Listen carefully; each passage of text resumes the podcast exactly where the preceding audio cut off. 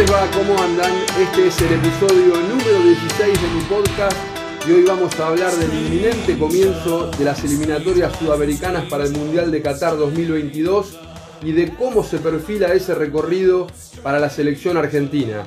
El último antecedente, el camino hacia la Copa del Mundo de Rusia 2018, no resultó sencillo para Argentina, que se clasificó en la última fecha de ganarle 3 a 1 a Ecuador en la altura de Quito después de comenzar perdiendo aquel partido en el que Lionel Messi anotó los tres goles del seleccionado albiceleste.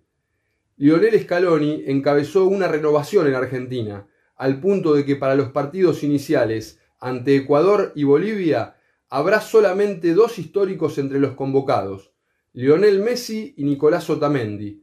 Sergio Agüero se recupera de una lesión, Ángel Di María quedó afuera por un cortocircuito con el entrenador durante la Copa América de Brasil 2019 y futbolistas que antes eran una fija en cada convocatoria, como Sergio Romero, Javier Mascherano, Lucas Biglia y Gonzalo Higuaín, por H o por B ya no están en la órbita de la selección.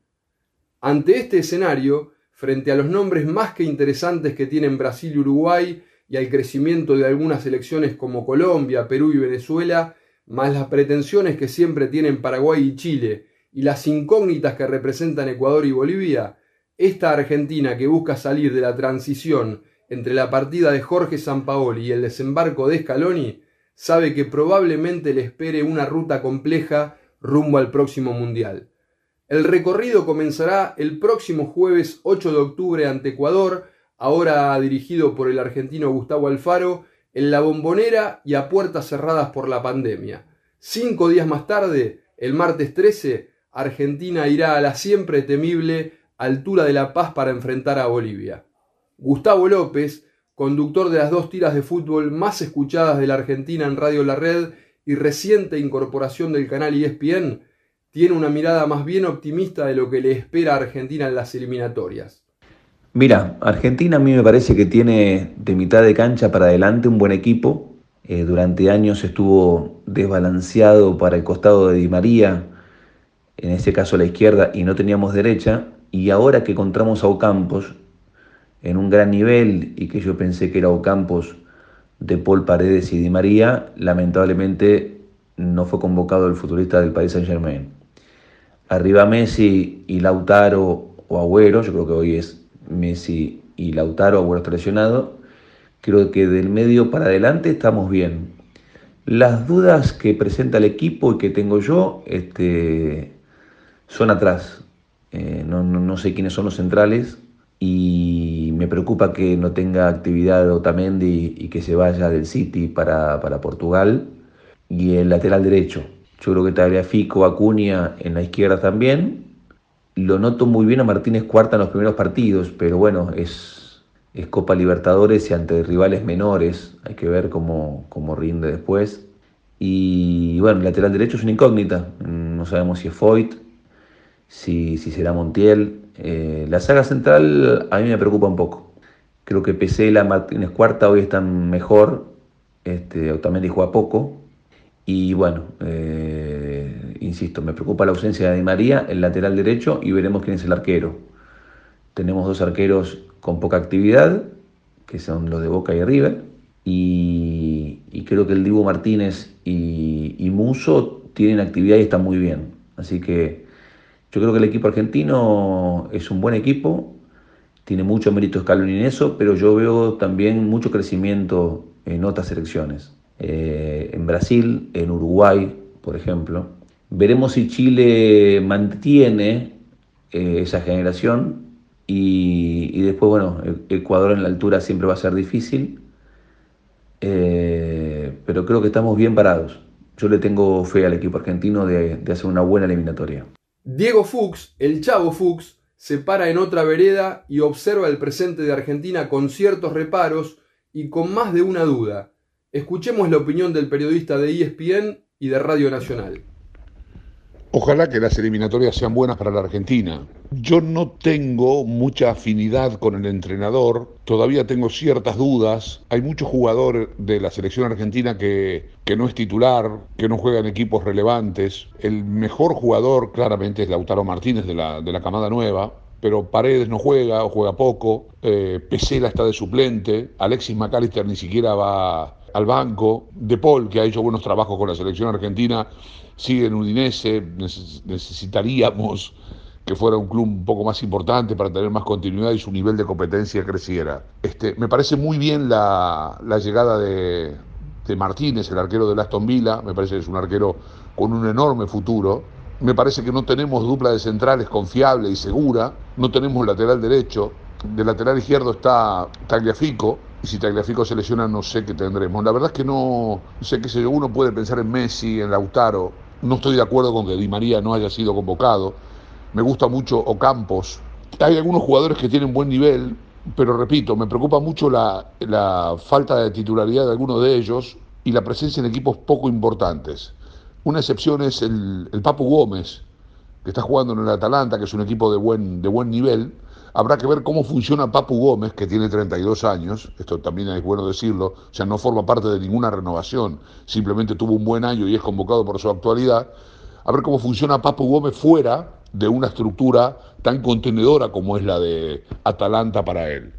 Ojalá que el entrenador no se aferre a una idea, que tenga un menú de variantes en cuanto a sistemas y que sepa resolver temas muy complejos como la maña del jugador sudamericano o la altura, llegado el caso a la hora de jugar en Bolivia. No, no tengo una expectativa desmedida, es no soy un optimista bobo. Creo que la camiseta es pesada, creo que tenemos un nombre grande, creo en el futbolista argentino, pero estas cosas son las que me preocupan más que nada a la hora de armar la selección argentina. Rodolfo de Paoli es entrenador de fútbol con experiencia en clubes como Nueva Chicago, Argentino de Merlo, Deportivo Riestra y Doc Sud, en distintas categorías de ascenso en el fútbol argentino. Y además, obviamente, es el relator de los partidos de Argentina por el canal Teis Sports desde 2016. Esto es lo que opina de Paoli sobre lo que se le avecina al seleccionado argentino, quizás a mitad de camino entre las lecturas de López y del Chavo Fuchs. Me da la sensación que Argentina en este último tiempo, cuando hablamos de último tiempo tenemos que hablar de hasta diciembre del año pasado, producto de la pandemia, ha paralizado el fútbol, ni hablar este, las convocatorias, los amistosos y los entrenamientos o supuestos entrenamientos. En definitiva, es muy este, superficial analizar a fondo el presente. Sí podemos hablar del pasado inmediato, que es hasta diciembre, en el cual Argentina hizo muy buenos partidos amistosos contra Brasil, contra Alemania, contra Uruguay, eh, donde claramente después de la Copa América de Brasil, donde hay un quiebre y un antes y un después, consolidando a Scaloni como entrenador y a una nueva generación de futbolistas del equipo base, ejemplo eh, desde, por ejemplo, hablar del cambio de arquero, que si es Armani o Andrada, eh, y esa búsqueda, ni más ni menos una pieza tan importante como es el arquero. Los laterales, o sea, terminan jugando Montiel, probando con Sarabia, en la izquierda Tagliafico, un mediocampo que aparentemente se va vislumbrando como que va a ser más o menos cercano a lo, a lo real y posible, que es con paredes de volante central con Acuña por la izquierda, por De, Paul en la derecha, con Agüero acompañado por Lautaro, o Agüero, eh, Messi acompañado por Lautaro Martínez, o la alternativa del Kun Agüero, que no lo vamos a tener por lesión.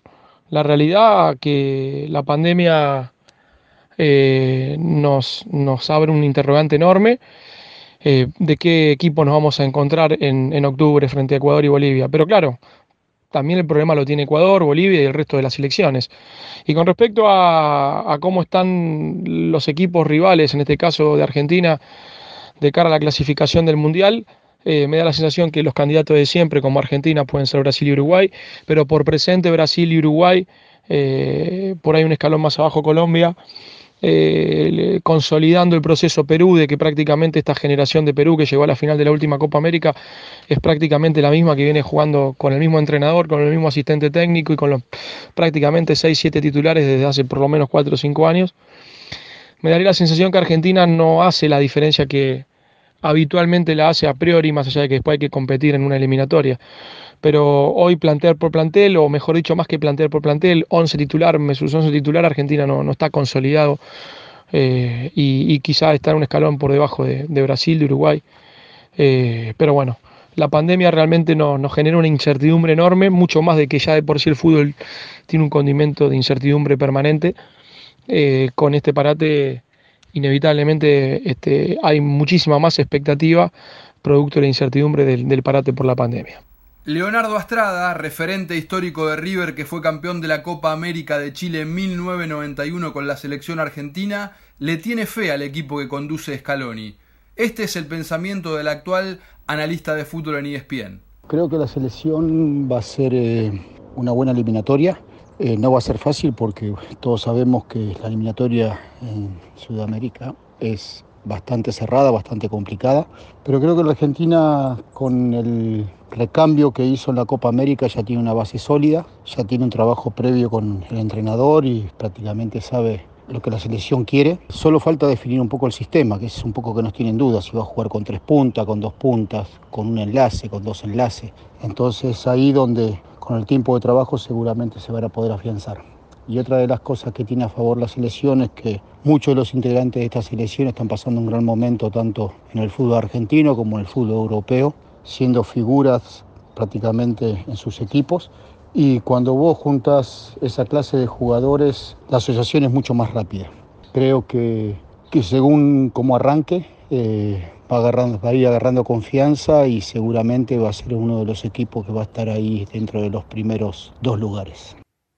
Fernando Pacini, periodista del canal TNT Sports y de Radio Mitre, vislumbra un recorrido que no será un camino de rosas para Argentina, entre otras cosas porque se trata de un equipo que busca afianzar su identidad. Siempre las eliminatorias para la Argentina, para Brasil, para Uruguay, para Chile, incluso en el último tiempo, para algunas eh, selecciones como Colombia, que dependen más de los estadios generacionales, de la calidad de jugadores que pueda promover desde una generación, en general se presentan en el comienzo como una alternativa muy posible, especialmente para la Argentina, Brasil y Uruguay.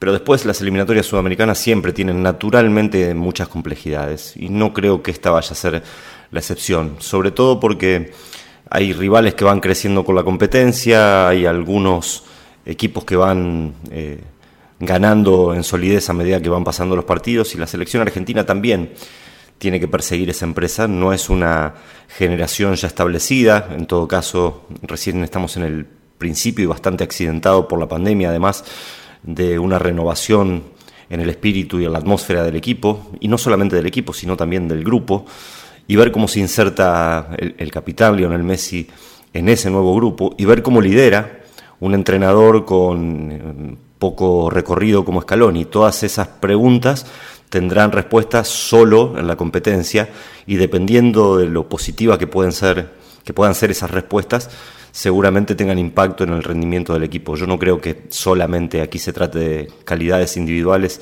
y de cuestiones tácticas. Me parece que el, el panorama es bastante más complejo las eliminatorias. En Sudamérica hay un escenario bastante menos predecible que en otros lugares del mundo. Pasa la Copa Libertadores y también pasan las eliminatorias sudamericanas, donde todavía hay un fútbol más de raíz, que por momentos puede ser caótico, que hay que sobreponerse a las dificultades logísticas, a las dificultades geográficas, etcétera, etcétera, etcétera. Por lo tanto, me parece que la Argentina, más allá de tener nombres como para aspirar a una selección lo suficientemente estable que después pueda redundar en un equipo lo suficientemente estable, competitivo y ganador, tiene que mirarla con, mucha seriedad y con la desconfianza saludable que hay que mirar a las eliminatorias sudamericanas. Nunca son sencillas, excepcionalmente son sencillas. Los equipos sudamericanos que se clasificaron para el Mundial de Rusia 2018 fueron Brasil, Uruguay, Argentina, Colombia y Perú, que accedió a través del repechaje luego de superar a Nueva Zelanda. La clasificación de Argentina para el Mundial de Brasil 2014 había sido mucho menos compleja, ya que terminó primera. Brasil finalizó en la segunda posición, pero ya estaba clasificado por ser el país organizador y los otros tres boletos fueron para Chile, Colombia y Ecuador de manera directa y el restante, Uruguay, fue a través del repechaje, ya que le ganó por esa vía a Jordania. Cuatro años antes, para el Mundial de Sudáfrica 2010, Argentina se clasificó cuarta con Diego Maradona como entrenador, detrás de Brasil, Chile y Paraguay. Uruguay también logró el pasaje a través de un repechaje, en aquella ocasión ante Costa Rica. Para Argentina, en definitiva, no fueron sencillas dos de las últimas tres eliminatorias. Ese habitual grado de dificultad justamente es el que se encargó de remarcar Fernando Pacini en el último testimonio que escuchamos.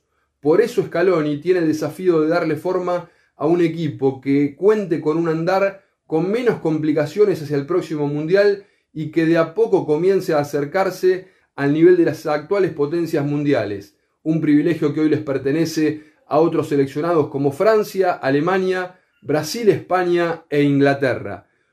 Los espero dentro de dos semanas con otro episodio de mi podcast, ya con el número 17.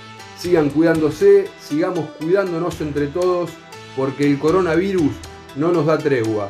Los invito también a visitar mi página web www.gustavoyarroch.com.ar y a seguirme en mis distintos canales digitales, arroba Gustavo en Twitter, arroba Gustavo R. Yarroch en Instagram y Gustavo Yarroch Prensa en Facebook. Un saludo grande para todos y gracias por escuchar este podcast. Chao.